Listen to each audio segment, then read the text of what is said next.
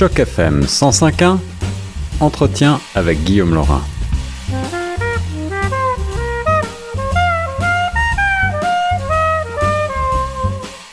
Nous sommes sur les ondes de choc FM 105.1, ici Guillaume Laurin. J'ai le plaisir maintenant de vous introduire euh, au bout du fil mon invité, c'est monsieur Alain Sanson. Il est euh, conférencier et également euh, auteur de différents ouvrages, notamment de ce leadership post-pandémie qui vient de paraître et qui nous intéresse puisque c'est un livre qui justement se penche sur la question de savoir comment le monde a changé et euh, pourquoi le monde du travail est-il si profondément affecté et si durablement affecté et transformé par la pandémie? Ce sera d'ailleurs euh, ma première question. Bonjour Alain. Bonjour, c'est un plaisir d'être euh, avec toi.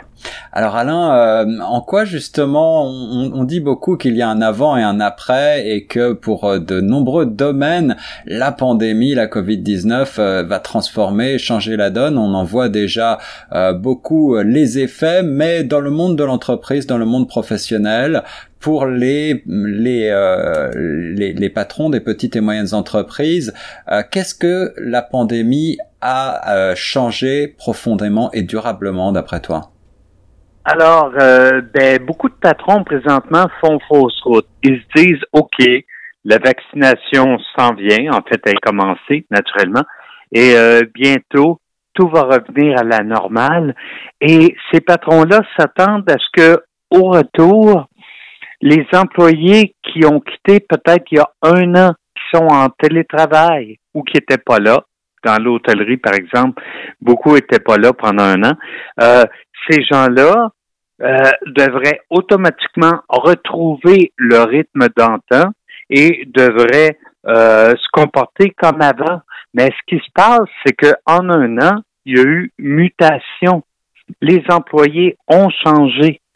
Ils ont réalisé, par exemple, qu'ils pouvaient être aussi productifs. Beaucoup peuvent être aussi productifs en télétravail, qu'en travail présentiel, ce qui fait qu'ils se disent pourquoi gaspiller une heure le matin, une heure le soir, juste pour me promener, alors que je peux aussi bien travailler de la maison?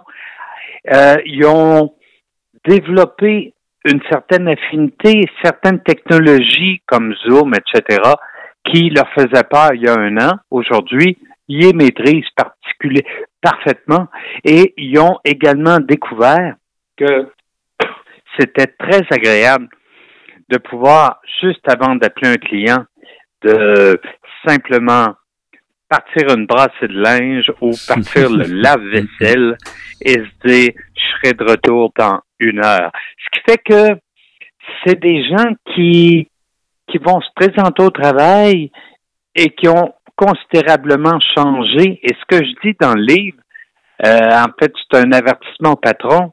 Vous, avez-vous muté au même rythme que vos gens? Parce que eux s'attendent à ce que vous vous soyez adapté également. Alors, le livre est là-dessus.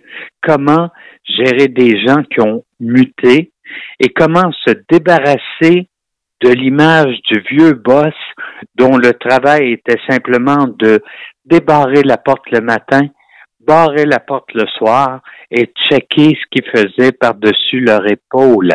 Parce que ben, je coachais euh, récemment une dame et elle, ce qu'elle trouve le plus difficile, c'est de pas vérifier les gens. C'est comme si c'est comme si, pour beaucoup de patrons, une relation patron-employé, c'était basé sur le temps. Tu me donnes tant d'heures par semaine, alors je dois vérifier à quelle heure tu rentres, à quelle heure tu sors, etc.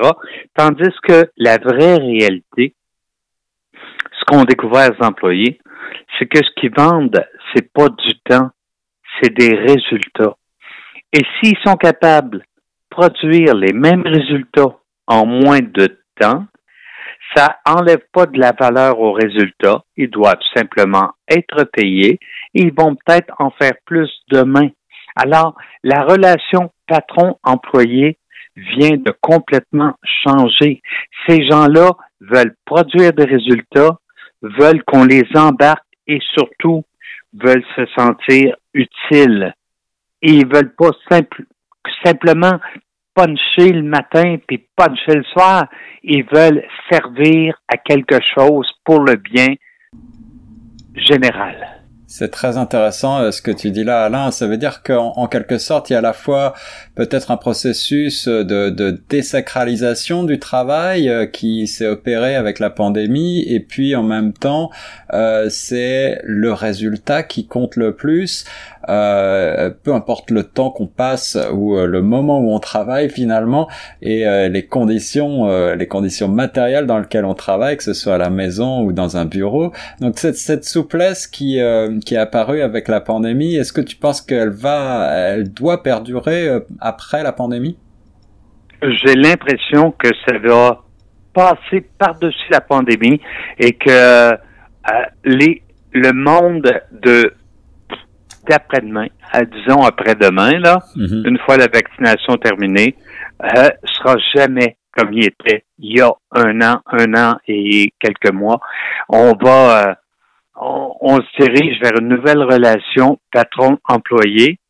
Et si les patrons s'adaptent pas, ce qui est le sujet du livre, ce qui, si les patrons ne s'adaptent pas, c'est bien dommage. S'ils considèrent que leur travail c'est simplement de contrôler plutôt que d'encourager et de donner un sens au travail. C'est malheureux, mais ils vont eux-mêmes être remplacés par l'intelligence artificielle d'ici quelques années et on n'aura plus besoin d'eux.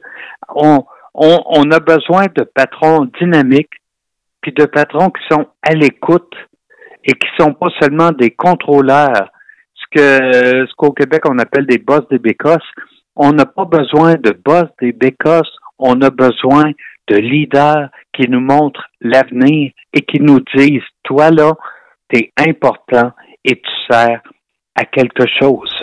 Alors, sans parler euh, encore des robots et de l'intelligence artificielle qui, euh, j'ai bien compris, euh, sont déjà à nos portes, mais tu mets beaucoup en avant les valeurs humaines d'humilité et, d'authenticité dans le livre comme des nouveaux atouts un petit peu incontournables pour un leader post-pandémie. je pense que tu as un petit peu répondu à la question, mais, mais pourquoi est-ce que c'est si important d'après toi? Parce que beaucoup de patrons actuellement viennent euh, d'un milieu scolaire où un jour le, professeur leur a dit, toi, tu es intelligent. Et ce que ça voulait dire être intelligent à l'époque, c'était de retenir tout ce que le professeur avait dit et de pas faire d'erreurs dans les tests ou dans les examens. Et euh, ils ont grandi, ils sont devenus patrons, justement en sachant tout et en ne faisant pas d'erreur.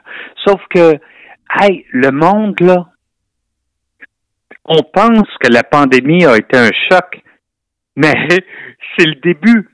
On, on se dirige vers une transformation complète de notre économie. Il y a la révolution digitale. Peut-être que dans 15 ans, la moitié des emplois qui existent actuellement existeront même plus. Ensuite, il y a la révolution climatique. Euh, il va falloir qu'on s'adapte à vitesse grand V. Ce qui fait que si tu penses que tu sais tout, c'est bien dommage, mais ton employé de premier niveau a juste à sortir son téléphone et à demander à Siri, et Siri va lui dire tout ce qu'il a besoin de savoir. Et c'est pas tout. Non seulement Siri va lui dire euh, ce dont il a besoin de savoir, mais en plus, cette personne-là, puisqu'elle est en contact souvent, les gens de premier niveau sont en contact avec la clientèle, en savent plus. Alors, le nouveau patron doit miser sur l'intelligence collective et il doit passer d'une étape qui était je sais tout à une étape qui est qu'en pensez-vous ou voici ce que je pense. Ça implique également qu'il offre une certaine sécurité psychologique à tous ses employés. Autrement dit, ici, on peut dire ce qu'on pense vraiment parce qu'il n'y aura pas de conséquences, parce que le patron est ouvert à toutes les opinions. Alors, au niveau, on passe du boss qui savait tout et qui disait fais ci, fais ça, au patron qui dit je sais pas tout, fidez-moi, dites-moi ce que vous voyez et on va tenter ensemble de réaliser nos pas nos objectifs, on oublie les objectifs. Quel est le futur souhaitable qu'on souhaite réaliser ensemble? C'est plus ça qu'un objectif. Objectif, souvent, c'est à court terme. Alors, quel est le futur souhaitable qu'on souhaite réaliser ensemble? Et j'arrive avec une humilité parce que je sais que plus de la moitié du savoir est en vous. Autrement dit, on va y arriver ensemble. Et, d'ailleurs, tout cela, euh, Alain, me fait penser qu'on parle beaucoup ces dernières années des nouvelles attentes de la génération des, milléniaux qui refusent un petit peu de se conforter, euh, de se conformer au vieux euh, carcan de l'entreprise traditionnelle. Est-ce que la pandémie a accéléré cette révolution en quelque sorte? Non seulement elle l'a accéléré, mais je dirais que aujourd'hui, c'est pas seulement les milléniaux c'est les X, c'est les boomers. Ben, les boomers, ils ont franchi le cap des 60 pour beaucoup. Et quand arrive le cap du 60, tu regardes le passé, tu te dis, ça a passé vite, ça a été très, très rapide. Et qu'est-ce que j'ai fait? Pas grand-chose. J'ai pensé à moi. J'ai dépensé, j'ai consommé. Et là, ils regardent l'avenir puis en regardant l'avenir, ils se disent, j'aimerais laisser une trace. Alors, je dirais qu'au niveau générationnel, présentement, on est dans une certaine convergence et les objectifs des uns vont se rallier aux objectifs des autres. Les gens sont pas là pour une paye, ils sont là pour faire une différence. Alors Alain Sanson, pour terminer, euh, c'est des très belles paroles, mais euh, j'imagine que certains de nos chefs d'entreprise qui nous écoutent peut-être euh, sont inquiets avec davantage de souplesse, le télétravail, plus de, de, collaboration et peut-être plus de, de liberté aux, entreprises. Est-ce qu'il est aux, aux employés, j'allais dire, est-ce qu'il est possible d'offrir toujours plus à ses employés sans risquer de se faire rattraper par la concurrence? Est-ce qu'il est possible de maintenir d'augmenter la productivité et l'efficacité au travail dans ces nouvelles conditions? Alors, je dirais que dans ces nouvelles conditions, le patron qui est humble, qui s'ouvre à sa gagne, le patron qui euh, regarde l'avenir avec optimisme va être capable de saisir nombre d'opportunités et va être capable de profiter d'un environnement changeant. Parce que le changement, ça n'a pas juste été la pandémie. Là, le changement il était peut-être grand V dans notre environnement. Et euh, pour le patron qui a compris ça et qui arrive, parce que j'ai un chapitre là-dessus d'ailleurs, à faire la paix au niveau de son esprit, au niveau de son corps, au niveau de son courage, qui arrive à faire la paix avec la nouvelle réalité et qui ne se sent pas opprimé par le changement, ce patron-là va se faire une place et va permettre à son organisation d'aller de l'avant. Voilà, devenez vous aussi un nouveau leader post-pandémie efficace grâce au très bon conseil de Alain Sanson, son dernier livre, Le leader post-pandémie, est euh, à découvrir sur euh, son site alainsanson.org. Alain, est-ce que tu as un mot de la fin pour nos auditeurs? Ben, ce que je dis, c'est que le monde d'avant, pour beaucoup de gens, en fait, euh, pour beaucoup, beaucoup de patrons, euh, ils se disent, OK, ça achève, on va retrouver nos, notre confort d'antan. Ben, le confort d'antan ne reviendra pas.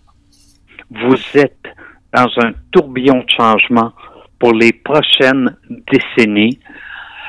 Embarqués dans la ronde on n'a pas terminé, mais pour ceux qui sont en mesure de mobiliser leur groupe et de leur faire réaliser à quel point ils sont utiles, euh, ça va être euh, leur entreprise va performer. Voilà, bienvenue dans le monde nouveau. C'était Monsieur Alain Sanson sur les ondes de choc FM 105.1. Merci Alain. Hey, ça a été un plaisir et j'espère qu'on se reparlera.